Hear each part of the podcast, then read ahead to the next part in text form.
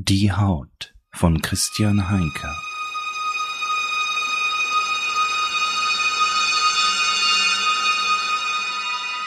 Kapitel 2 Der Schwan. Darüber.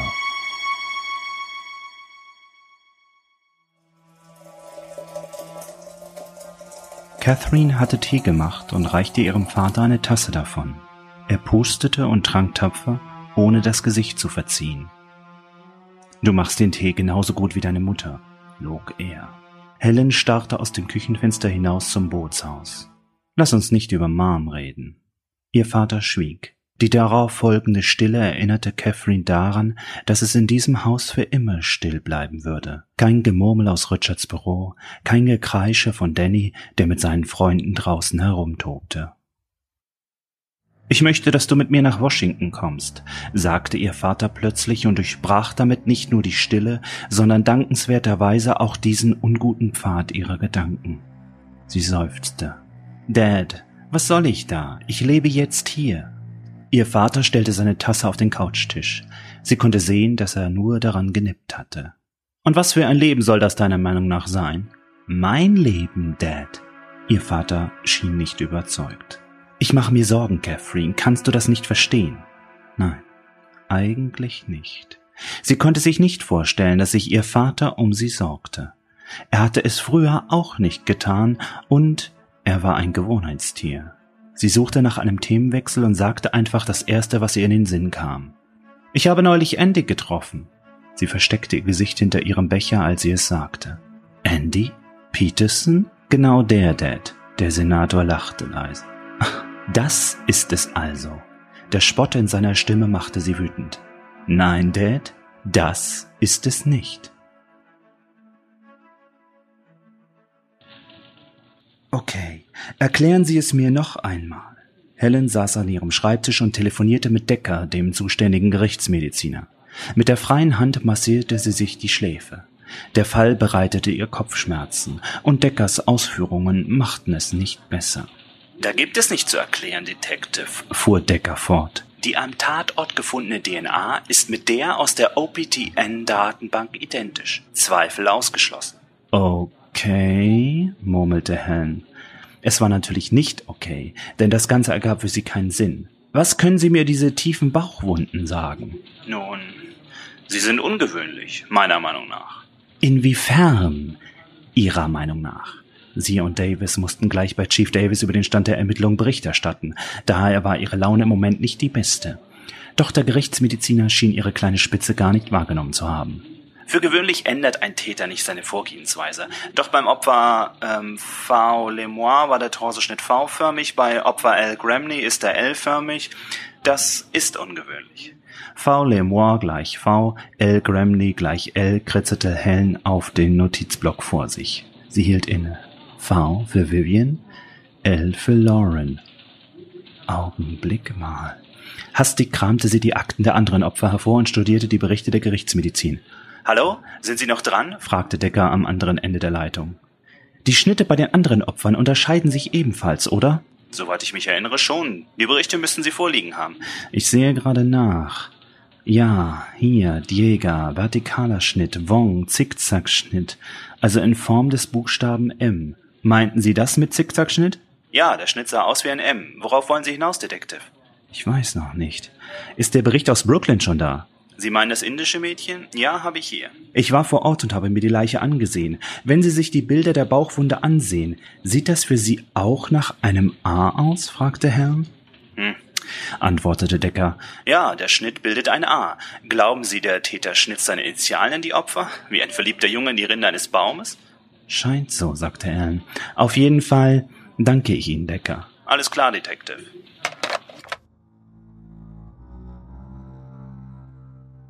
Bitte, hör auf mich, Kind. Du bist hier nicht sicher. Jetzt mischte sich in seine Stimme die ihr so vertraute Strenge, die keine weitere Diskussion zuließ. Doch sie war nicht bereit, klein beizugeben. Ich habe genug Leute zu meinem Schutz. Da ist Henry, der Stallmeister, da sind die beiden Gärtner und Andy. Sie wollte Andy hinzufügen, doch in diesem einen Punkt hatte ihr Vater recht. Und sie hasste es, wenn ihr Vater recht hatte. Sie war eigentlich nur wegen Andy hier in St. Michaels. Doch an die unwahrscheinliche Möglichkeit, Andy wieder für sich zu gewinnen, glaubte sie eigentlich selbst nicht mehr. Aber was machst du dann wirklich noch hier? Warum gehst du dann nicht mit Daddy-O nach Washington? Nein, sie bestimmte selbst über ihr Leben, nicht ihr Vater. Das genügte als Grund. Der Punkt ist, Dad, ich will nicht zu dir nach Washington. So, jetzt war es raus. Zu ihrer Überraschung war die Reaktion ihres Vaters vollkommen ruhig. Das kann ich verstehen. Nur zu gut kann ich das verstehen. Ich, ich war deiner Mutter nie ein guter Mann und dir auch kein besonderer Vater. Dennoch, ich bitte dich, mir zu vertrauen und mit mir nach Washington zu kommen. Warum? fragte sie. Herrgott, Kathy, in Washington kann ich dich schützen. Wovor willst du mich schützen, Dad? Er antwortete nicht. Etwa vor diesem Verrückten? Wieso glaubst du, dass ich vor ihm in Washington sicherer wäre als hier? Ihr Vater öffnete den Mund, um etwas zu sagen, ließ es dann aber bleiben. Stattdessen stand er auf und ging nur zur Tür, um seinen Mantel zu holen.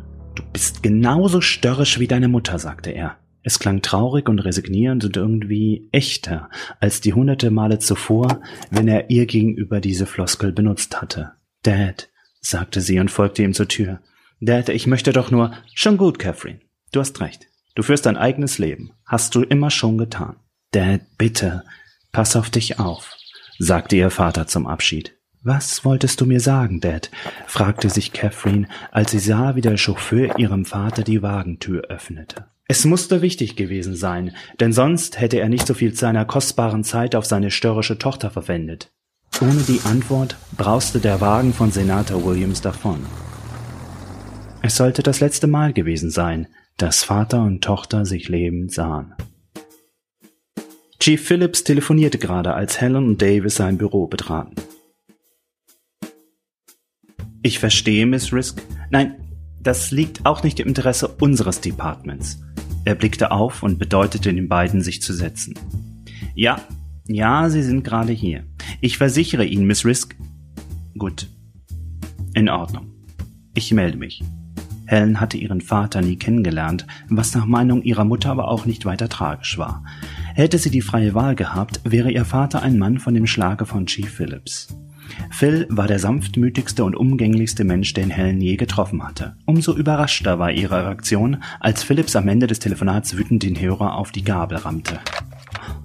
John Risk war schon schlimm. Aber sein sauberes Töchterchen geht mir noch mehr auf die Eier. Er bemerkte Helens überraschten Blick. Verzeihung, Helen, du weißt, wie ich das meine. Sie winkte ab. Wenn Phil Kraftausdrücke verwandte, gab es dafür einen triftigen Grund. Kein Problem. Hab schon von der Risk gehört. Was wollte denn Frau Staatsanwältin von dir? Phillips lehnte sich zurück und seufzte. Deinen Kopf. Oh, war alles, was Helen dazu einfiel. Sie überlegte, was die Staatsanwältin gegen sie aufgebracht haben könnte. Ihr fiel nichts ein, es sei denn. Scheiße, doch nicht wegen diesem Doug Melvin. Phillips nickte grimmig. Ganz genau. Der Anwalt vom Inquisitor macht der Staatsanwaltschaft deswegen die Hölle heiß. Zudem sitzt mir der Bürgermeister wegen der Aufklärung der Morde im Nacken.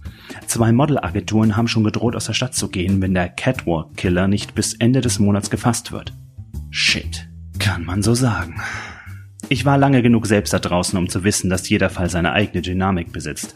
Aber ich brauche schnellstens Ergebnisse, sonst kann ich bald nichts mehr für dich tun und muss den Fall jemand anders geben. Also, was habt ihr? Helen und Davis sahen erst sich, dann Phillips an. Offenbar markiert der Täter seine Opfer. Er schneidet ihnen in Form des Initials ihres Vornamens den Bauch auf. Wissen wir warum? fragte Phillips. Nein. Ist das alles? Was habt ihr noch? Wir, wir haben, begannen dann beide gleichzeitig. Nichts, sagte Helen. Da was, sagte Davis. Phillips sah die beiden verwundert an. Kinder, was denn nun? Wir haben da eine Spur, sagte Davis, obwohl Helen ihm durch einen Blick bedeutete, nicht weiter zu sprechen. Nun spann mich nicht so auf die Folter, Davis. Was für eine Spur? Davis holte den Bogen mit der DNA-Analyse vor und legte sie vor Phillips auf den Tisch. Der nahm den Bogen, holte seine ungeliebte Brille aus einer Schreibtischschublade hervor und las ihn. Dann musterte er über die Gläser hinweg Helen. Aber du bist die einzige Absolventin der National Academy in diesem Raum. Phil spielte damit auf die National Academy der BSU, der Behavioral Science Unit des FBI an. Dort lernten ausgesuchte Ermittler die Grundlagen der Profilerstellung bei Serienverbrechen. Sie machte sich keine Illusionen, warum Phil gerade sie damals dafür vorgeschlagen hatte. Zwei Jahre nachdem sie am 11. September zusammen mit ihrem Partner am World Trade Center verschüttet worden war, war sie immer noch ein traumatisiertes Wrack. Ihr Besuch der Academy war eine Beschäftigungstherapie gewesen. Und in Quantico fiel sie den Kollegen hier im Department nicht zur Last. Doch Helen hatte die ihr verordnete Auszeit genutzt und mehrere Serientäter in den vergangenen Jahren hinter Gitter gebracht. Dies brachte ihr offenbar nicht nur den Respekt von Chief Phillips ein, sondern wohl auch in einigen höheren Stellen im Department. Ansonsten wäre mir der Fall schon längst entzogen worden, dachte sie. Also, Helen, was stört dich? fragte Phillips. Alles. Das Profil passt nicht. Woher willst du das denn wissen? brauste Davis auf. Ich weiß es. Das, sie deutete auf den Analysebogen, ist Schwachsinn. Schwachsinn? fragte Davis ungläubig. Helen hatte ihn noch nie so erlebt. Sie wollte sich nicht mit ihrem Partner streiten. Schon gar nicht vor Phillips. Ich weiß es einfach. Phillips schüttelte langsam mit dem Kopf und Helen wusste, dass sie verloren hatte. Tut mir leid, Helen. Ich gebe viel auf deine Eingebung, dein Gefühl, aber angesichts eines solch starken Indizes bleibt mir keine andere Wahl. Sollte die Risk davon Wind bekommen, dass wir ein solch handfestes Indiz zurückhalten, rollt hier nicht nur mein Kopf. Er bemerkte Helens Niedergeschlagenheit und fügte noch hinzu, an meiner Stelle würdest du auch so handeln, Helen. Sie nickte schwach. Ja, natürlich, Chief. Sie stand hastig auf. Davis berührte sie am Arm und sie stieß ihn weg. Wo willst du hin? fragte er sie. Wohin schon? Runter in den Fuhrpark. Müssen wir nicht eurer Meinung nach jemanden verhaften? Dann stürmte sie aus dem Büro. Davis seufzte, Phillips lachte leise und schüttelte mit dem Kopf. Verscherz es dir nie mit einer Italienerin. Sie wird schon drüber hinwegkommen, sagte Davis, mehr zu sich. Wenn Sie meinen. Ich an Ihrer Stelle würde mich jedenfalls beeilen, sonst fährt sie ohne Sie los. Scheiße, rief Davis, sprang auf und lief seiner Partnerin nach.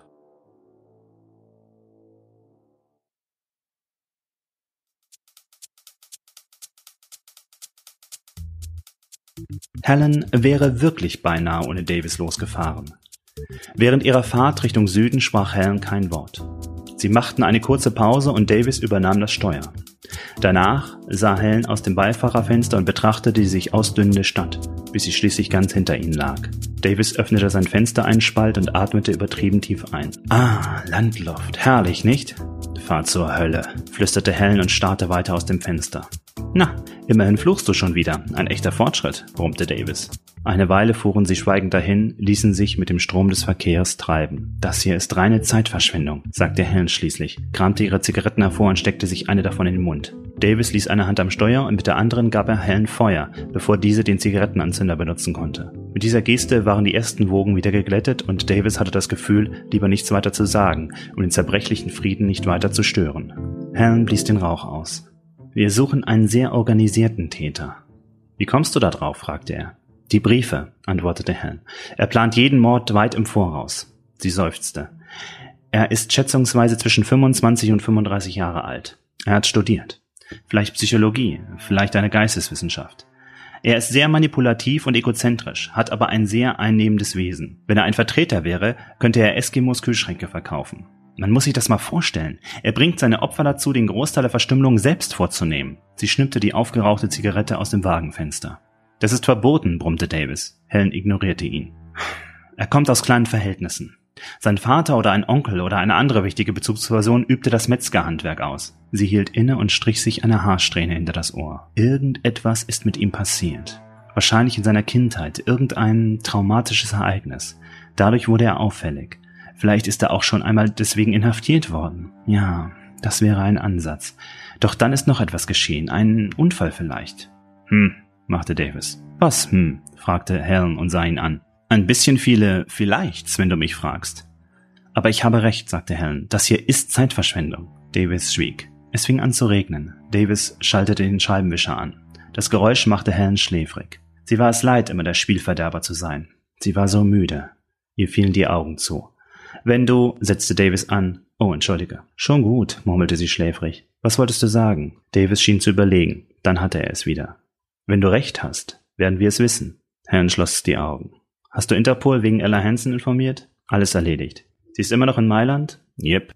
Wieder schwiegen sie. Helen schloss wieder die Augen. Kurz vor dem Einschlafen murmelte sie, es geht mir nicht darum, Recht zu haben. Das glaubst du mir doch, oder? Sicher, entgegnete Davis wenig überzeugend. Helen boxte ihm auf den Arm. Au, rief er. Wolltest du nicht ein wenig schlafen? Mach ich doch, sagte sie und grinste. Ich bewege mich nur dabei. Ach so, entgegnete er und lachte. Damit war endgültig wieder alles gut zwischen ihnen.